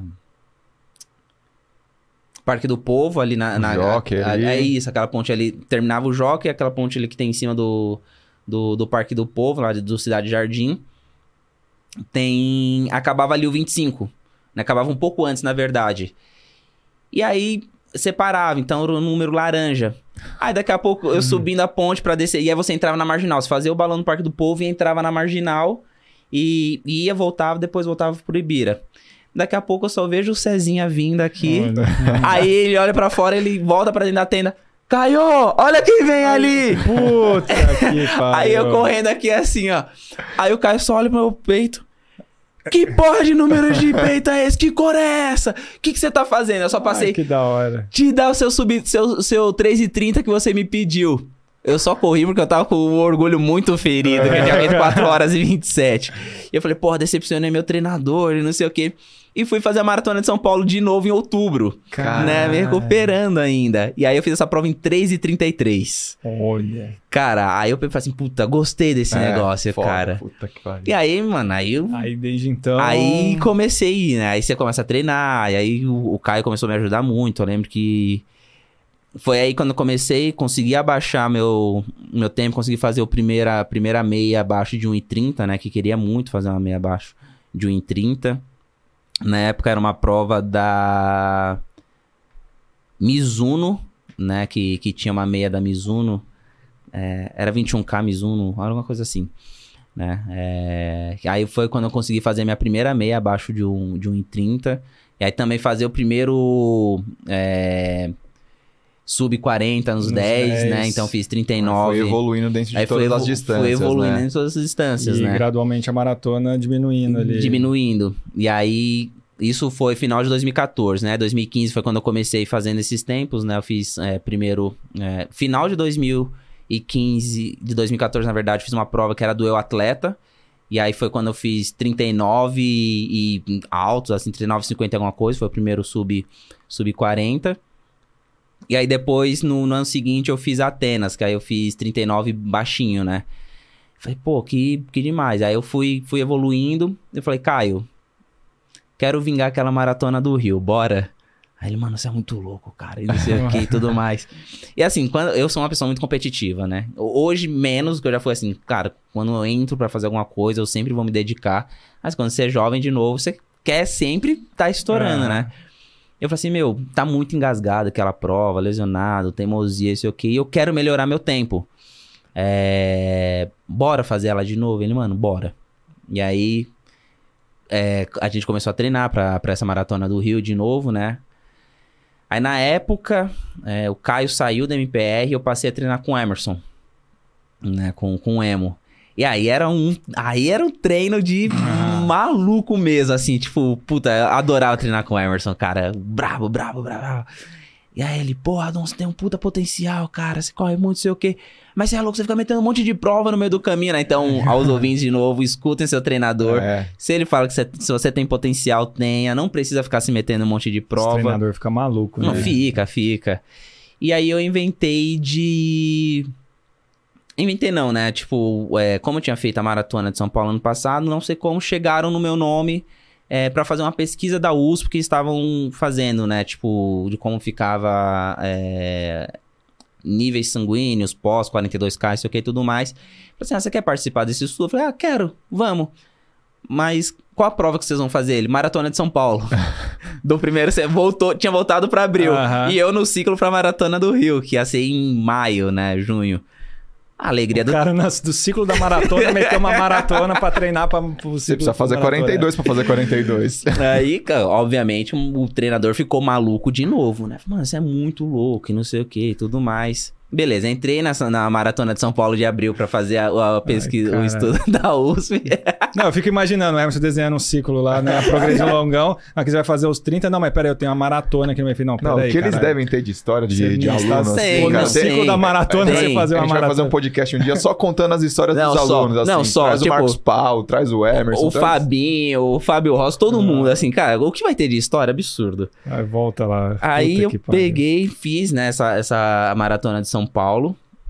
Que, cara, foi muito dura também, né? Já tinha voltado para outro percurso, não tinha mais a marginal. É, e fui fazer a maratona do Rio. E aí a maratona do Rio eu fiz 3 e 13. E é, pô, Caralho, dura, me né? vinguei muito, assim, Super. né? Do, do, do, que, eu, do que eu tinha, balde. do que eu tinha feito. Falei, porra, 3 e 13, que foda, felizão, assim, alegre pra caramba. Aí não sei quem veio, não, não lembro também na época, falou assim, cara, é, com esse tempo você é, quase pegou índice pra Boston. Eu falei, O que, que é bosta? o que, que é Boston? Aí você vai entrando, cara. Aí- Aí é um caminho sem Aí é um volta. caminho sem volta. Caminho sem volta. Aí, eu aí você comecei a pesquisar, comecei a ver, eu falei, caraca, que foda isso, que demais, sei o que. Na época, acho que era, não lembro se era 3 e 10 ou já era 3 e 5. Eu falei, meu, que demais isso e não sei o que. Vou, vou tentar, né? Então, e na época eu tinha um blog de corrida, né? Eu escrevia. E a Nike me convidou pra ir pra Maratona de Chicago. Então imagina a alegria do meu treinador de novo, né? Caralho. Em- Saindo do em ciclo outubro. ali, já vinda assim, outra. e eu, não tava correndo nada, porque assim que eu entreguei a maratona do Rio, né, eu falei assim, ah, eu acho que maratona agora só ano que vem, você quer ir do nada, tipo um mês e meio antes. Ah, quer ir pra Chicago? Eu falei, vou falar não. Cara, o problema isso, é o cara? ambiente que você tá inserido, É. as pessoas que você tá do lado. é isso, Exatamente. cara. E aí já tava com esse negócio de Boston na cabeça e tudo mais, eu falei, mano, vou tentar correr pra 3 e 5. Óbvio que você não tá treinando, né, e você tentar treinar forte pra fazer 3 e 5 é, um mês e meio antes da, da prova, você vai se fuder. né? Desculpa, É, o- o- resumo o, essa. o, é. palavreado, mas vai. E aí, fiz a prova em 3 horas e 25, Chicago. Sim, foi uma prova linda, uma das provas que eu, que eu adoro, acho demais. Minha primeira major, fiz 3 e 25. E aí começa aquela, né? É, Plano A, é, subir 3, né? E aí começa a- a- as más influências, né? Más influências eu falo entre aspas, mas Aham. são todas as minhas referências, né? Aí eu comecei a treinar lá com Stuck, Thiago Pontes, com, com o Jax, né? Nossa. E aí você, você pega e fala assim, cara, eu, Cavalaria. a cavalaria, você fala assim, eu quero ser que nem esses caras, né? Eu quero correr que nem eles. Pô, e na época o Jax tinha dois, ele, eu acho que foi na época que ele tinha acabado de correr a, a maratona com, com, a, com a filha, empurrando carrinho. É, porra, o Stuck era uma lenda dentro da MPR. também. 233, lá. Exato, pô, o, o Tico, a Camila, não sei o que e tudo mais. Falei, puta que pariu, eu quero correr que nem esses caras e tudo mais. E aí hum, começou a ser aque- aquela patotinha ali da Aham. MPR de treinar com, com esses caras, né? E aí 2016 eu falei assim, vou fazer um sub-3. Né? Porque começou a ser a moda do sub-3. Falei assim, Aham. plano A, sub-3. Se tudo der errado, sai o plano B, que é o índice de Boston. Obviamente que deu errado o plano A e B, né? 2016 eu tava inscrito pra Berlim. É. E aí fui fazer Berlim. Foi um ciclo assim. É, não meti nenhuma maratona no meio. Foi um ciclo redondo, cara, tudo bonitinho, tudo certo, tudo da hora, legal, tudo mais. Mas, de novo, vem aquela coisa da ansiedade, né? É, eu já tinha começado errado na corrida, né? Primeiro que comecei correndo 5, fui pra 15, no ano seguinte já tinha corrido 21, e no outro ano, então, em um ano e meio ali, eu tinha passei de 5 para 42 quilômetros. Completamente errado isso né? Eu tinha feito, sei lá, três, quatro meia maratonas antes de fazer minha primeira, meia, minha primeira maratona.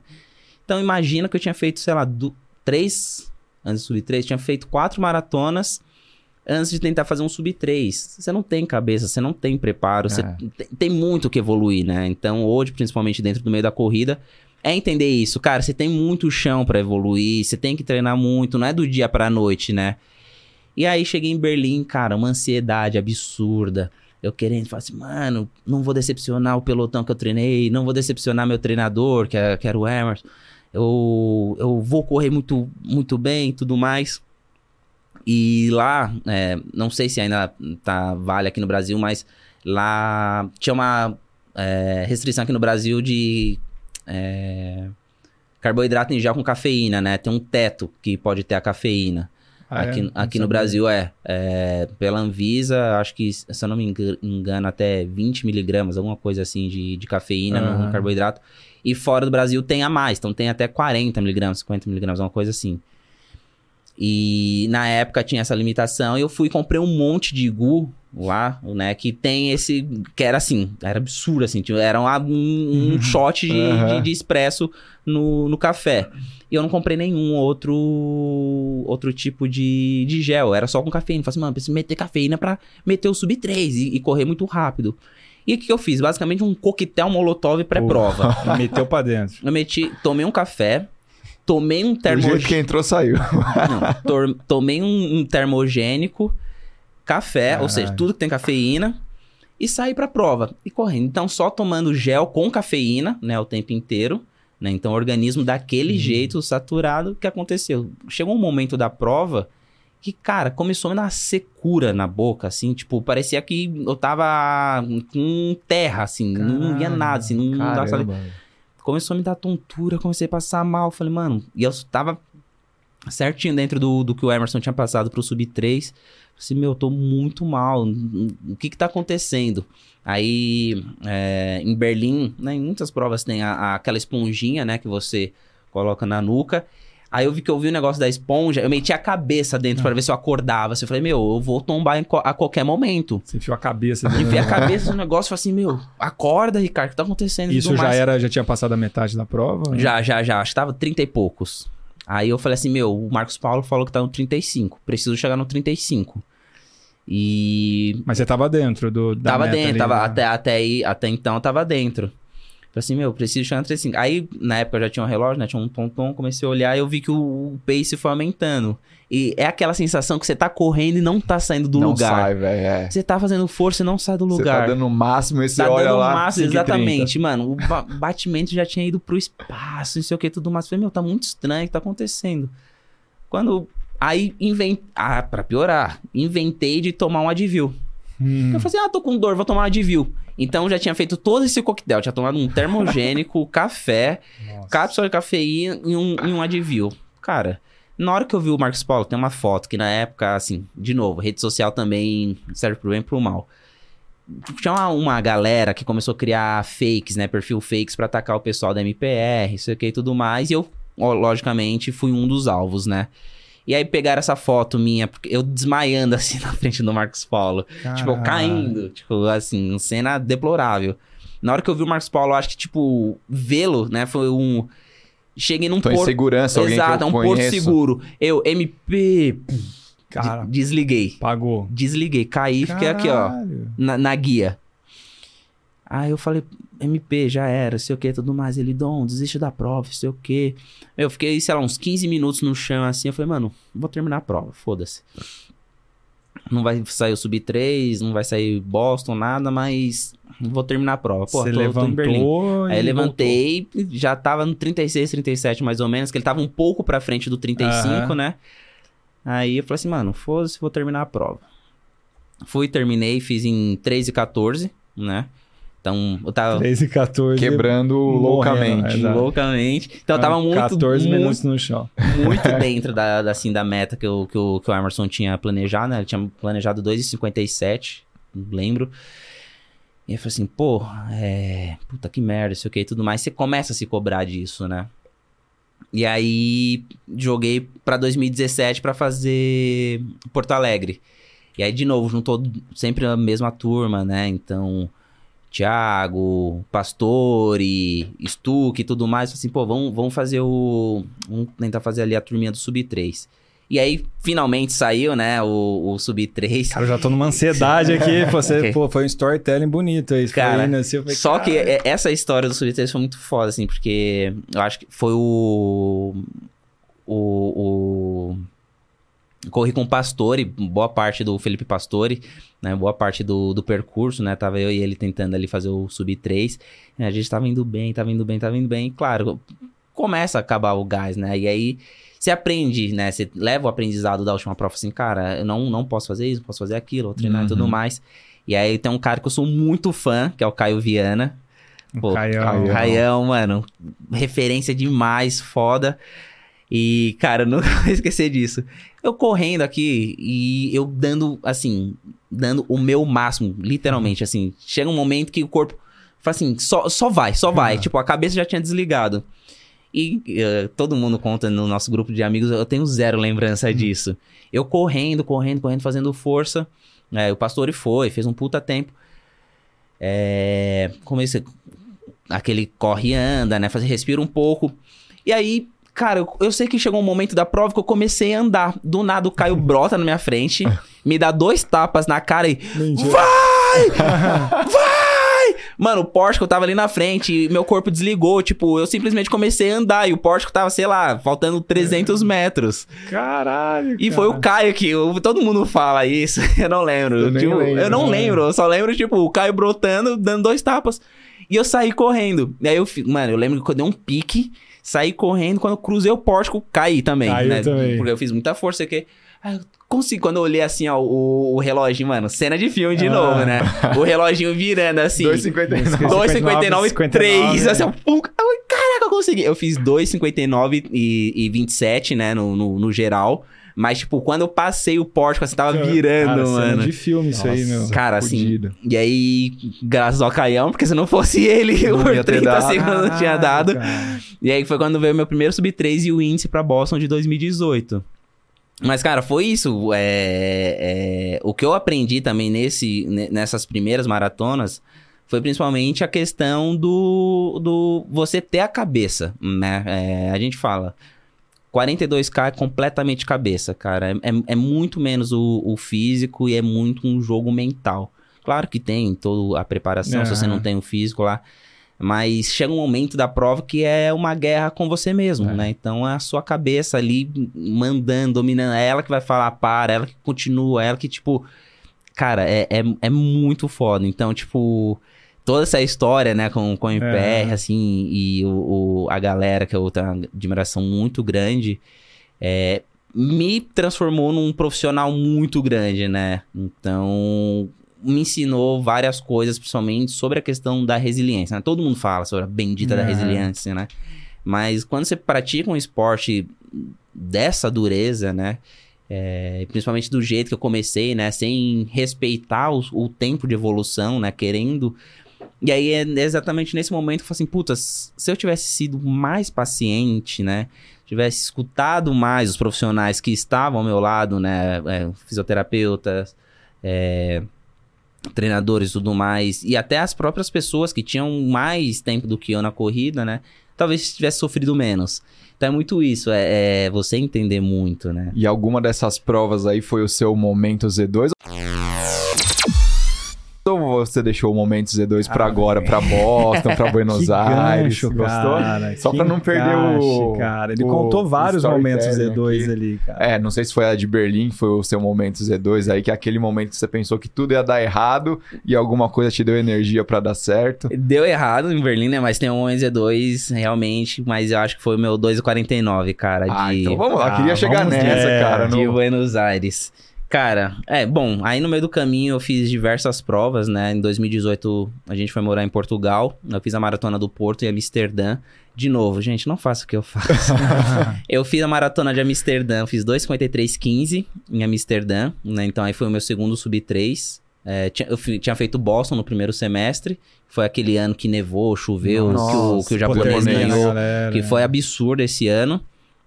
Eu fiz 3, 3,25. É, e aí eu fiz, no final do ano, em outubro, eu fiz Amsterdã, 3, 2,53 e 15. Eu lembro exatamente isso porque para você conseguir Nova York por índice, você pode conseguir por meio maratona. E o índice da maratona para Nova York era 2,53. Eu não entrei por 15 segundos. Nossa, foda. hein? Então, eu fiz 2,53,15, Amsterdã, e duas semanas depois eu resolvi fazer a maratona do Porto. É. E aí eu fiz 2,54 alto, 2,54, 50 alguma coisa. Nossa. Duas semanas depois de ter feito Amsterdã. Duas maratonas em duas semanas, tipo, e forte pra caralho. E aí foi o meu terceiro sub-3. E aí, 2019, quando a gente voltou pro Brasil, eu fiz a. a eu tinha feito. Fiz SP City. E aí, o meu alvo. Aí errei de novo, né? Coloquei uma maratona no meio do ciclo da maratona. Meu alvo era Buenos Aires. E aí, tava treinando pra ela bem pra caramba. E aí, chegando no momento Z2, né? é, larguei pra fazer 2,50. Então, tava ali cravadinho, 4 pra 1, 4 pra 1, 4 pra 1, 4 pra 1. Cara, e a cabeça tava encaixada. Tava tudo certo. Tava tipo, o corpo tava bem, cabeça tava bem, preparo tava bem, tava tudo certo. Meu, chegou no 21, passei o 21. É, vi que tava passando. Cara, tava tudo certo, tava tudo muito certo. Começou a me dar crise de ansiedade. Crise de ansiedade. Cara, começou a me dar um- uma palpitação no peito, começou a me dar um desespero. Porque assim, de novo, né? Eu tinha passado por diversas provas que eu tinha quebrado, achando que tava Aham. bem. Falei assim, meu, eu tô no 21 e eu tô muito bem. Aí a cabeça começou a jogar contra. Eu falei assim, meu, vai acontecer de novo, eu vou quebrar em algum momento. eu vou- Nossa, que merda, velho. E eu falei assim, mano, vou quebrar. Puta que pariu. Me ferrei de novo. Vai chegar algum momento que o meu corpo não vai responder, vai dar errado, não sei o quê. E aí foi esse momento, eu falei assim, cara, eu tenho que parar de me sabotar. Pô, se eu tô bem, vou aproveitar quilômetro por quilômetro. Então, vou parar com essa sabotagem e vou entender como que eu tô. Então, se eu tô entendendo que eu tô bem agora, daqui um quilômetro, eu posso não estar bem? Foda-se, mas vou aproveitar a jornada, agora eu tô bem. Aí passou 21, passou 22, passou 23. Cara, eu fui com essa mentalidade. Falei assim, beleza, passei esse quilômetro bem, bora pro próximo. Passei bem, bora pro próximo. Passei bem, bora pro próximo. Cara, e foi encaixando. E aí eu parei com, com, com aquilo do de ficar jogando bomba, tá ligado? E, tipo, vou quebrar em qualquer momento. Comecei a pensar exatamente nisso do agora eu tô bem. E aí eu tenho uma estratégia, né, que, que eu uso, e muitas pessoas não são a favor, mas eu corro de música. E normalmente eu crio a cabeça do publicitário, né, storyteller. Lá vai. Eu crio playlist com o tempo que eu quero fazer dentro da prova. Ou seja, a minha playlist do Spotify ela tinha exatamente 2 horas e 50. Então eu tinha que. Desde a hora que eu dei o play até a última música, eu tinha que cruzar a linha de, de chegada antes da, da última música terminar. E cada música é, eu coloquei uma história contando realmente, né? E no meio da, da, da playlist tinha uma música que se chama Fireflies, né? Que é um- um- uma música de eletrônica, né? Que aí tem só alguns vocais lá e tudo mais. E aí ela falava muito, tipo, ah, é, sua força brilha como vagalumes, né? A tradução de Fireflies, ok, tudo mais. E aí eu falei assim, caralho, mano, força de vagalume, bora! aí eu falei, mano, mas que merda que eu tô pensando? Força de vagalume, vagalume nem tem força, dá um tapa, um vagalume morre. E aí eu comecei a prestar atenção na música em, em si, tipo, na batida da música. Eu falei assim, beleza. Aí eu comecei a seguir o ritmo da batida da música. Aham. Então, aí passou pra outra música, que é de um filme que eu amo, que é o Creed 2, que chama Running, né? Que, é- que ele fala exatamente sobre isso. Aí passou o Fireflies, e aí foi pra, pra essa Running, que tem um trecho que ele fala é, correr até as suas pernas quebrarem. Eu falei, mano, é isso. Agora en- encontrou a música certa, né? Animal. E é isso, que a minha cabeça começou a procurar saídas pra parar de, de, de pensar em coisas negativas, que eu Uhum. quero me quebrar, né? Então, Aham. mano, fui até desde vagalumes até achar o sentido na música. E aí eu lembro de passar no 35, tava a Sabrina Show, né? Aham. Sabe, beijão. E o Fábio Rosa. E ela falou assim, mano, quer um Red Bull, Dom? E eu passei no 35 muito bem, muito bem. Nenhuma outra prova no 35 eu tinha passado tão bem. Aí eu olhei pra ela e falei assim, não sabe, obrigado, eu tô muito bem. E ela falou assim, pô, que animal, sei o que e tudo mais. E passei, fui e terminei a prova. E tipo, cara, quando eu cruzei o, o pórtico abaixo de 2,50, né? Quando eu olhei no, no relógio tinha marcado 2,49,04. Eu falei, mano, que incrível isso, cara. Tipo, eu passei de um momento de uma crise de ansiedade, onde eu achei que tá- ia me faltar ar, que eu ia passar muito mal, que eu ia cair no chão, até ver coisas sem sentido, até, obviamente, achar sentido no- em uma das músicas que estavam tocando na minha playlist. Mas passei, é, é isso, né? Tipo, foi um momento que eu achei que, eu- que ia dar Que- tudo errado de novo. Falei assim, não, cara, vamos parar. Só hoje, para de se sabotar, né? E normalmente a gente tem muito isso, né? Do, Ah, da, da corrida autossabotagem, é, né? Na corrida é assim, cara. Você acha É, mas que é assim em qualquer nível, assim, você começa, a, pô, você começa a treinar, você fala, porra, minha perna tá legal, eu não tô com a frequência alta, mas, meu, eu quero sentar aqui no meio fio e parar, É. meu, não, Bom, essa história, Dom, merece você ganhar o nosso kit da Z2. Pô, muito obrigado. Presentinho. Obrigado, Se quiser obrigado. abrir aí ou deixa pra, pra depois. Tem... Você fazer seus longos aí. Ah, tem um bonezinho do extremo aí agora. Agora eu consigo meter aqui porque tem um coquinho. É, né, mas ó, coisa aqui, linda. É, mas deixa aí. À venda em todas as lojas do Brasil. A galera tá perguntando, a gente não pôs pra vender ainda, né? Não, não. Será que quando esse episódio for pro ar já vai estar vendendo? Fabio? Mas se você quiser o boné, manda um direct pra gente. Pô, quero Pô, esse boneco e daí a gente Muito manda. bacana da Z2 É, aqui. aí, ó, pra você usar nos seus treinos. Novo longo de mar... novo ciclo de maratona vem aí, É, né? Vai Chicagozinho. Vai vir. Chicago. Será? Será? Será? Tem Será? um coelho já lá, Fabião. Oi? A gente tem um coelho já Tem lá. um coelho, é. Vai dar super certo. Vai. Eu vou sair igual os, você correu os A primeira 400 prova. metros, é, os 5 km que você ia fazer, vai ser a mesma coisa. É, bom, e outra coisa que a gente sempre também ah, pede para os convidados é uma indicação de um livro, ou pode ser de uma série, alguma coisa que você acha que é legal quem tá ouvindo aí. Já deu de uns filmes aí, né? Mas deu, é. se tiver alguma outra coisa. Cara, é, tem um livro que eu gosto muito, que é do Dale Carnegie, que é Como Fazer Amigos e Influenciar Pessoas. Apesar do nome, muitas pessoas acharem que é um livro de autoajuda. Ela é muito mais sobre liderança, né? Então, putz, é um livro que eu li ali no, no- na minha época de saindo de estágio, né, indo para outras partes profissionais, que ensina muito como você lidar com outras pessoas, né? Então, como você ser uma pessoa é, que lidera sem, e principalmente hoje, a gente precisa muito isso, né, de é, pessoas que transmitem palavras sem ferir o próximo. Né? Às vezes a gente acaba falando algumas coisas de cabeça quente, né, e tudo mais. Esse livro ele realmente fala sobre isso. Ele traz muitos exemplos. O, o Dale Carnegie era muito fã do Abraham Lincoln. E ele traz muito disso como o Lincoln tratava muito os seus subordinados ali, né? Então, fora outros, outros exemplos. Então, é um livro que eu gosto Boa. muito, né? Que ele fala muito sobre liderança, né? Fala muito como trato com o próximo. E tem um outro livro também que, cara, não tem como não, não deixar, que também fala muito sobre liderança e resiliência, que é o Cabeça Fria e Coração Quente do Abel Ferreira, né, cara? Apesar de você ser corintiano, Não, mas é um. é assim, eu nunca li, mas todo mundo que é lê um fala que baita é um de um livro, assim, tipo. E o cara é foda Clubismo mesmo. à É. parte, assim, é um baita de um livro também que, que fala muito sobre isso, né? Legal. É, sobre metas, sobre é, coletividade, né? Sobre liderança. Então, é um livro muito bacana também, cara. Legal. Animal. Acho que o Bergamini que indicou ele também, né? O Felipe Indicou, Bergamini. É, indicou, verdade. Que ele leu no momento ali também de Turning concentração point. dele ali. É. Muito bom, Dom. Porra, animal sua história aí. Obrigado por você ter, ter vindo, ter topado Ah, eu o convite. agradeço, eu que vai, agradeço vai- demais, ter uma parte foi- 2, com certeza, porque tem muita história pra, Ah, é. pra Tem, contar aí. tem. Pô, foi Copa do Mundo agora, nem falamos nada. Pô, nem, eu nem contei do perrengue de Boston desse ano, que É, foi com, de Boston. com. Ernie Guinal. Ah. Não, eu acho que a gente pode fechar então com essa história de Boston. Assim, só porque assim, você, pô, todo mundo que corre Boston é a maior maratona, né? Só vão os melhores, com índice e tal. E aí você fez numa uma situação extrema ali do, do frio e essa do esse perrengue aí. Como é que foi? Tipo, primeiro chegar a Boston, como que foi lá, o que que você sentiu? E aí Cara, conta um pouquinho aí da O, o- eu, eu falo pra todo mundo, assim, se você. é, eu, eu, eu passo a entender, às vezes, o fanatismo que as pessoas têm por Boston. Que realmente é uma prova que ela vale a pena, cara, quando você chega lá. Ela é completamente diferente, assim. Pô, já fiz 18 maratonas. É, dentre as 18 eu tenho quatro majors, né? Então acabei de fazer Nova York também, que assim, fiquei apaixonado.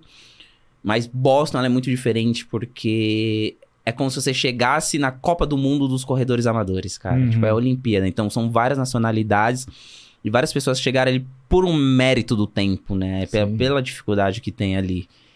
E a cidade, o clima da cidade é esse, né? O, é diferente, o clima da cidade é diferente, as pessoas tratam você diferente, né? E depois do atentado, principalmente, é, tem uma união. Então você já chega com isso que, tipo, cara, você é só mais um corredor ali entre, sei lá, 35 mil corredores que tem em Boston, 30 mil. Mas eles te dão uma atenção como se você fosse o Keep. Cara, é muito foda, é muito foda. Então, é, eu sempre falo para as pessoas que vale muito a pena o trabalho para chegar até Boston, porque é uma prova incrível, assim, tipo, você até esquece da dificuldade dela, assim, que de percurso também não é uma prova muito fácil, Mas, assim, vale muito. E aí é isso, né? Eu corri desde uma situação extrema até fazer uma virtual no meio da pandemia, até correr com uma hernia inguinal. Caralho, cara. Uma hernia inguinal. 42 com uma hernia inguinal. Mas deu, deu certo. Deu certo, deu certo. Descobri um mês antes também da, da prova. Eu falei, tem, cara, tem- a gente vai chamar de novo aqui, Vai, né? com certeza. Porque tem histórias da Copa, tem um monte de coisa. É, já vamos deixar marcado já, porque Vamos o cara deixar marcado. precisou de... Agenda. De- cara. de- deixa, deixa no próximo junto com o Fred quando ele ganhar o BBB. A gente assinou um monte de contrato aqui com a Nike. Pá, puta, Verdade. tivemos- pô, gastamos caixa aqui tudo. Foi, foi pra liberar o, o passe do Dom aí. Não, brincadeira aí. Arrumou um horário na agenda. Puta, a gente ficou muito feliz mesmo de você ter Pô, que participado. isso, aí, gente. É um prazer novo, enorme cara. aqui. Obrigado de novo aí, Bessa, a ti, pelo, pelo, Valeu. pelo convite, cara. É sempre um prazer ter essa resenha, trocar essas ideias assim. E, pô, Não, a gente marca mais vezes, a gente se tromba aí. pela USP lá, pela rua, pelos conhecidos A gente da faz vida igual a aí. sugestão, faz com ele e o Fred, né? Vai ser facinho Vai, vai trazer o. Fred. não, super fácil. Tô fudido agora. Bom, Imagina um convite do Estema e um convite da Nike pra ele fazer alguma ah, publicidade, cara. Pra onde É. que ele vai vir? pro sistema. Pro Estema, É né? isso. Bom, recados, Fabião. Temos recados. Camisetas reserva, continua ainda a reserva. Pô, já, cara, meu, vocês estão vendendo demais, cara. Vocês estão acabando com as tintas aqui. Então tem o link abaixo. Tema de corrida, de triatlon, de natação, de bike, várias cores, vários modelos. Seis vezes sem juros, entrega no Brasil inteiro. E é isso. Agasalhos. Agasalhos. E é isso, né? É, e, pô, membros aí também tem um link abaixo pra vocês verem a- as conversas de bastidores, ajudar a gente e concorrer a brindes, né? Boné, vocês querem boné? A gente vai dar boné pra quem? Só pros membros. Só pros membros. Então, Entrou, né, os primeiros 30, não, tô brincando, a gente não tem nem isso de estoque ali. Mas a gente vai sortear boné, então, e vai ser pros membros. Boa, então torne-se membro aqui embaixo, o link tá na descrição, se inscreve no canal, bate o sininho, segue a gente nas redes sociais aqui, Tica Amura, Fábio Bessa, Stem Esporte. Tá com Instagram ou não tá com Instagram, Dom? Eu, no começo do ano, normalmente eu faço um detox, mas provavelmente eu tô com o Instagram quando voltar. Dom, É. Dom Amorim. Ou alguma Dom. Amorim. O Dom Amorim. Então é isso aí, pessoal. Até semana que vem. Valeu. Valeu!